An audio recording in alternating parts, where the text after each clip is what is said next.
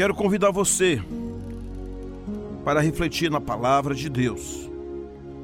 No Salmo 51, versos de 1 a 5, assim está escrito: Tem misericórdia de mim, ó Deus, por teu amor, por tua grande compaixão, apaga as minhas transgressões. Lava-me de toda a minha culpa e purifica-me do meu pecado, pois eu mesmo reconheço as minhas transgressões e o meu pecado sempre me persegue. Contra ti, só contra ti, pequei e fiz o que tu reprovas. De modo que justa é a tua sentença e tens razão em condenar-me. Sei que sou pecador desde que nasci, sim, desde que me concebeu minha mãe. Ainda em 2 Samuel 11, 27, diz: Mas o que Davi fez desagradou ao Senhor. Gente, uh, esse texto do Salmo 51, é, essa, essa confissão, esse reconhecimento de Davi, essa oração, por diversas vezes, eu acho que todos vocês já leram. Trata-se da confissão de Davi quando ele é, foi confrontado pelo profeta e profeta trouxe assim um, uma descortinou a sua vida, a vida do Davi, mostrando que ele havia pecado, que ele havia cometido alguns erros, não somente um adultério, mas também um homicídio. É, ele era o autor intelectual da morte de Urias. E isso para esconder um outro pecado, uma, uma traição que ele tinha cometido com a esposa de Urias. Então o profeta Natan procura o Davi e o confronta. E nada melhor do que quando há um, um confronto, porque é o meio de se libertar e de se curar ah, dessas situações. É, são pecados que estão ali é, feito gangrena, ruendo e acabando com a pessoa. Mas quando vem a confissão, aquilo, por mais que venha trazer um prejuízo ou doer, é, um alívio muito grande. Aquilo, o eu, o egocentrismo cai por terra, o diabo não tem mais o que acusar, porque já está ali. É claro que pode acontecer muitas outras situações ah, que venham trazer um prejuízo no ponto de vista relacional. Mas a gente está aqui para aprender lições. A Bíblia é pedagógica, a palavra de Deus é pedagógica e nós queremos crescer um pouco mais. E eu queria que você, nessa hora, nesse momento, lançasse um olhar para o seu coração, que os seus olhos ah, pudessem investigar a sua própria alma. Ah, e algumas coisas são importantes. Ah, quando você tem convicção de que você é limitado, de que você falha, de que você peca o próprio Davi, ele diz no versículo 3: Eu mesmo reconheço as minhas transgressões e o meu pecado sempre me persegue. Você conhece isso, não é verdade? Ah, uma vez eu fiz uma enquete com jovens e, e disse assim aos meninos: coloque aí cinco áreas que você considera falha na sua vida e de erros. E um garoto olhou assim e disse: Eu não consigo ver nenhuma falha em mim. É claro que ele era um menino muito incipiente, muito raso, né? não tinha conhecimento da palavra. Quanto menos você lê a palavra, ou conversa com Deus, ou faz estudo, ouve sermões, é, você não tem uma convicção correta dos seus pecados, dos seus erros. É, às vezes é inocente demais numa coisa, é muito verde em outra, e não tem aquela maturidade para poder avançar, vencer ou se livrar até mesmo de áreas que estão como um cupim destruindo a sua vida, né? E pode ser um pecado, inclusive, nisso aqui. E o Senhor, ele, ele quando deu seu filho Jesus para nós, é, o intuito foi libertar as nossas vidas de tudo que é pecado, para que nós pudéssemos viver uma vida de leveza, uma vida uma vida livre, uma vida curada. É, Jesus ele disse assim, é, para a gente trocar o fardo pesado pelo fardo é, que ele dá para nós, né? Ele diz assim: No mundo tereis aflições, mas tende bom ânimo, eu venci o mundo. Vinde a mim, todos vós que estáis cansados. Cansados de quê? Cansados de pecados, de problemas, de resoluções não resolvidas, é, de uma vida procrastinada, ah, de enfermidades, de é, muitas vezes de desgraça, de miséria, de pobreza.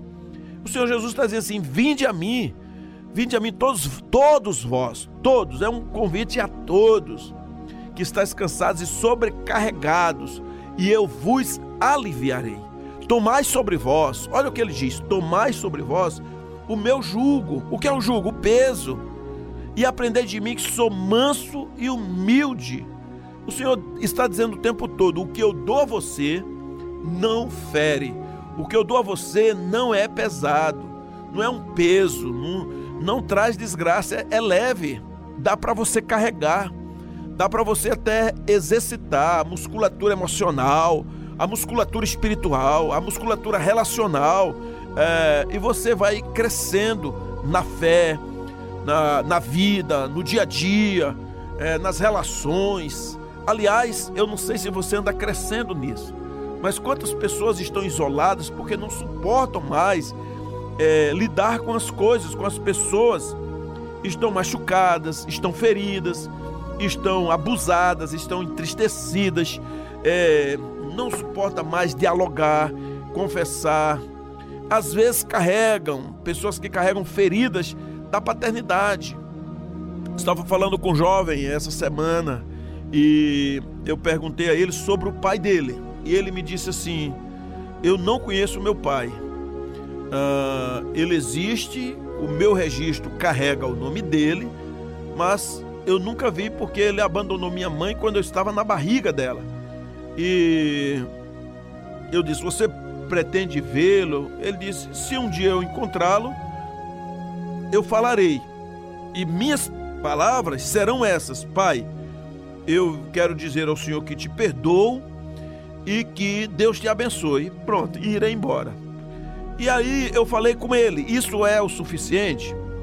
Será que não seria diferente você imaginar que, apesar do seu pai apenas ter tido uma relação sexual com a sua mãe e o fato de você existir, que você é muito mais do que essa relação é, inexistente com o seu pai, porque você é um projeto de Deus na eternidade se seu pai não existisse, você também não existiria.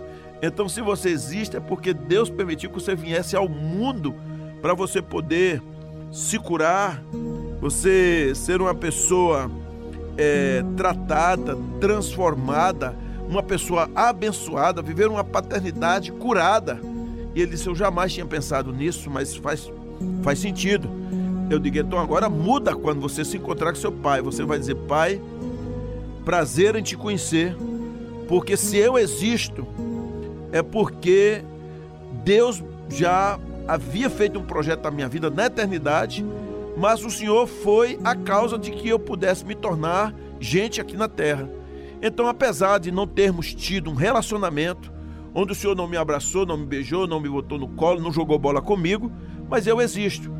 Então, eu louvo a Deus pela sua vida, eu já perdoei o Senhor e quero dizer que oro pela sua vida e que Deus abençoe. E de repente, você com o coração curado, poderá ser que se abra aí uma via de relacionamento, uma via de cura. E Davi, ele fala isso, né? Ah, eu gosto daqui porque ele diz assim que em pecado eu fui formado. Ele diz assim: sei que sou pecador desde que nasci. Sim, desde que me concebeu minha mãe. Perceba que Davi ele traz aqui um ranço do pecado desde o ventre da sua mãe. Aquilo lá, porque não sei as condições, não sei se realmente a mãe dele era a mesma mãe dos irmãos dele, ou se apenas ele era filho de Jessé com os outros irmãos, mas de mãe diferente. Eu não sei, mas ele carrega uma culpa desde o nascimento. Será que é isso mesmo? Será que você tem que carregar uma culpa desde o nascimento, apesar de que nasceu sim com o germe do pecado? a questão hoje aqui é: faça um olhar introspecto, olhe para sua alma, olhe para o seu coração. Você não nasceu para viver carregando pecados.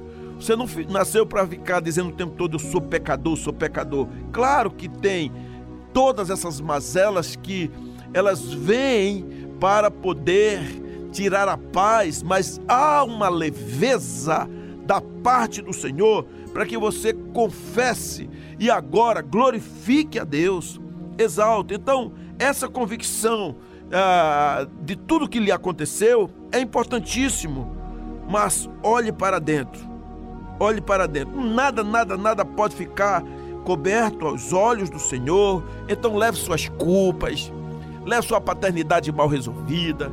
Leve as traições que você recebeu ou fez, ou mesmo quando tomou conta de alguma coisa que não era para tomar, quando falou, quando viu, quando mostrou, talvez alguma situação, palavras ditas, ah, talvez uma ira, uma raiva, uma situação, coloque agora diante do Senhor e diga: Pai, isso agora que eu reconheço, olhando para dentro de mim, eu entrego em tuas mãos.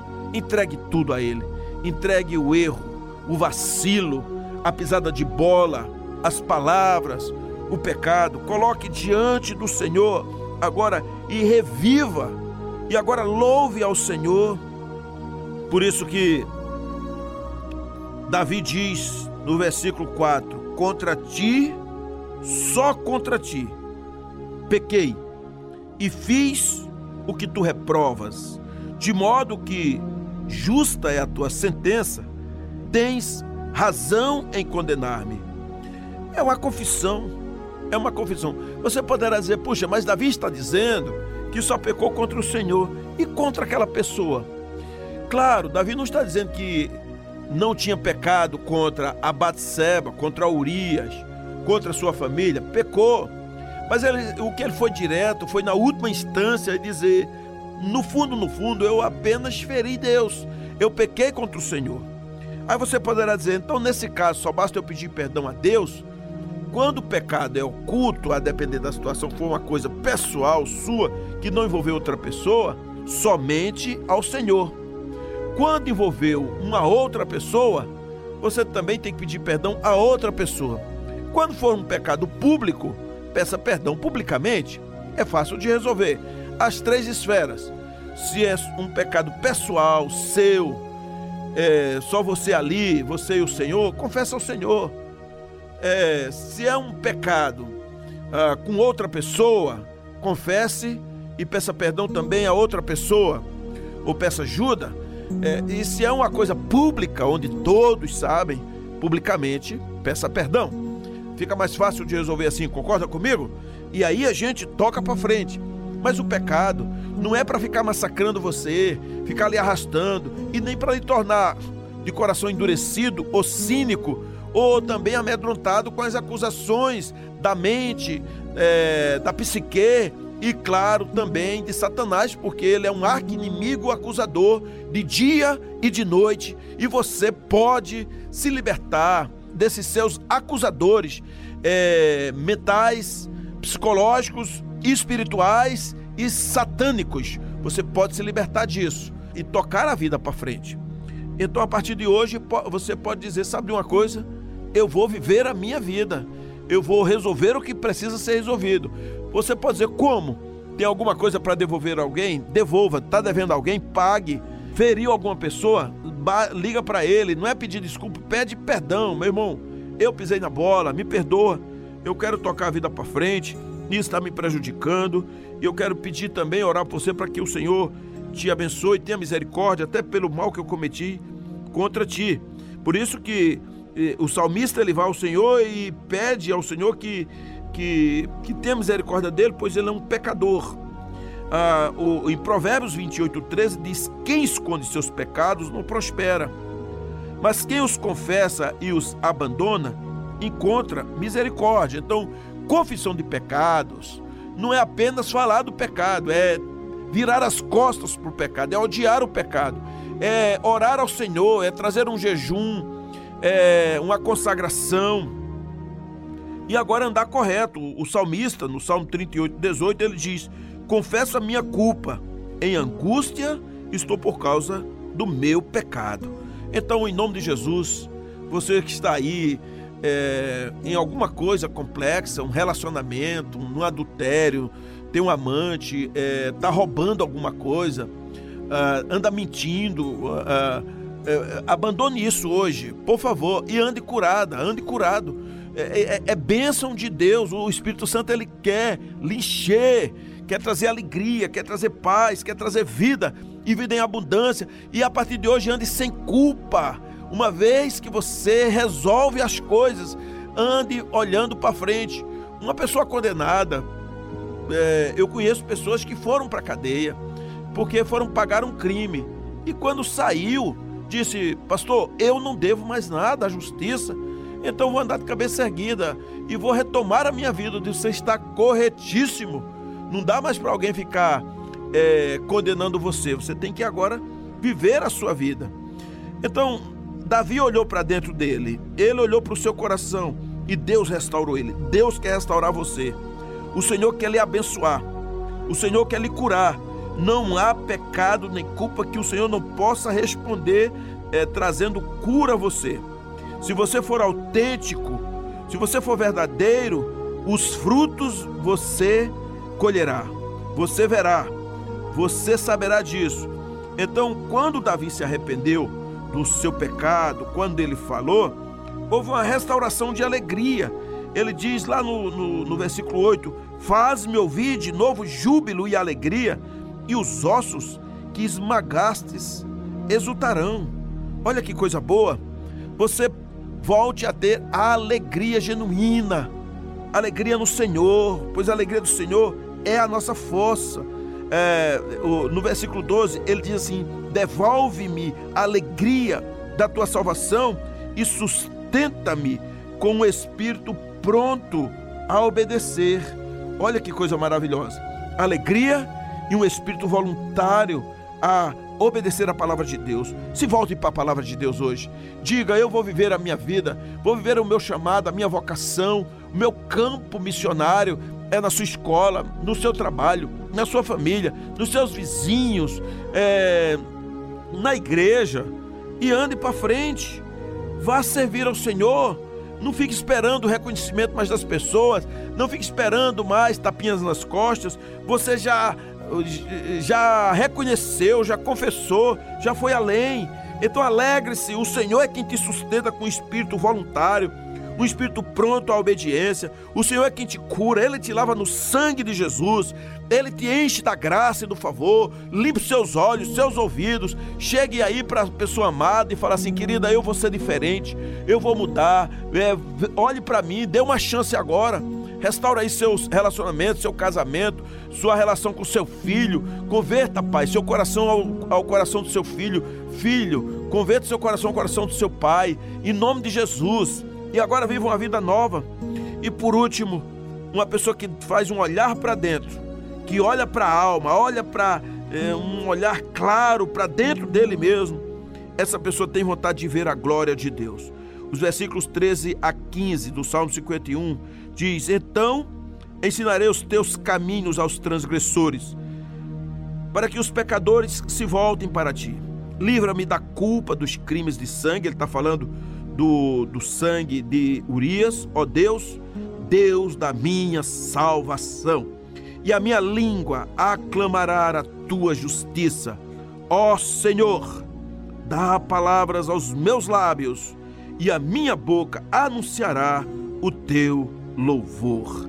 Ah, que bênçãos! Eu que estive em Jerusalém, eu fiquei imaginando enquanto ia subindo as ladeiras, quando estava eu vindo ah, da região do Mar Morto, é, daquelas comunidades, e comecei a pensar subindo, porque Jerusalém está é, no pico, numa montanha, lá em Sião e eu comecei a imaginar. Aqui Davi vinha com as multidões, com os peregrinos, louvando a Deus, e ele compondo hinos, músicas ao Senhor. Esse homem terminou seus dias velho, mas farto de alegria, seus olhos brilhavam. Deus foi com ele, porque ele teve um coração sincero. Se aproxime de Deus com um coração sincero. Tenha fome e sede da palavra. Você que é cidadão dos céus, você, meu amigo, que é do Senhor, tenha fome do Senhor, conserte a sua vida, conserte a sua casa, conserte a sua trajetória, seus pensamentos, tira aquilo, não seja religioso por causa do paletó, da gravata, do cabelo penteado, por conta é, do jeito seu. Não, seja lá no âmago do coração, ninguém vê, quando ninguém está vendo você. Deixe agora o, o esplendor da alegria, da glória, do poder de Deus exalar na sua vida. O Senhor quer arrancar de você a mentira, o pecado, a depressão, a tristeza, a prostituição, a impureza, o medo, a raiva, a ira, a justiça própria. O Senhor quer lhe dar vida e vida em abundância. Porque agora só basta você criar uma direção nos seus olhos para o lugar certo. Esse é o convite que o Senhor está fazendo para você. Ele está dizendo: olhe agora para sua alma e agora olhe para o autor e consumador da fé, que é Jesus Cristo, e seja perdoada, perdoado, tratado, curado, restaurado. E agora glorifique ao Senhor, cantai um novo cântico a esse Deus tremendo, maravilhoso. Não permita pecado no seu coração. Saia de tudo aquilo que está lhe matando acabe hoje mesmo, dê um ponto final. Não fique aí flertando com o pecado, não fique tratando o pecado com carinho, não fique sendo é, educado com o pecado, elogiando, achando bonito. Cuidado, saia daquilo que está lhe matando redes sociais, vida de famosos, grana, loucura para ficar rico é, o desejo de ser beijado, de abraçado, de resolver a sua vida sexual. Em nome de Jesus, espera no Senhor, olha para Ele. O Senhor é tudo na sua vida e você pode agora receber a cura a cura de uma alma vazia, a cura de muitas vezes a vontade de se matar, de se suicidar, de se irar, a cura da, da solidão, a cura da, da pobreza, da miséria, da desgraça. O Senhor, Ele é o Deus dos deuses, o Rei dos reis, o Senhor extraordinário, incrível e maravilhoso que quer te curar. Permita isso. Viva uma vida nova. Comece a buscar pessoas que querem andar com o Senhor visita a casa de Deus, leia a palavra, estude mais, ore, se ajoelhe, cante louvores, saia da religiosidade, seja a pessoa mais livre do mundo, porque é isso que o Senhor está fazendo com você. O sangue de Jesus tem todo o poder para te libertar do poder do diabo, das trevas, do egolatrismo, de toda espécie de idolatria, de desejo carnal, mundano, pecaminoso. Você nasceu para ser vitorioso. Você pode ser gordo, magro, negro, branco, alto, baixo. É, pode ter uma afeição não muito agradável, você é uma pessoa é, bonita é, visivelmente, mas isso não é o mais importante. Se você tem roupa de grife ou roupas simples, não é o mais importante. Se você tem um banquete ou apenas um pão seco para comer, isso não é o mais importante. O mais importante é você ser uma pessoa tratada, curada, renovada, restaurada, lavada no sangue de Jesus, ressignificada e andar agora na presença dele, sabendo que você é filha amada, filho querido, filho restaurado para a glória de Deus. Louvado seja o nome do Senhor por causa de um olhar diferente que o Senhor te curou do teu pecado, da miséria e agora você vive uma nova atitude para com o Senhor. Deus seja louvado hoje e sempre. Amém.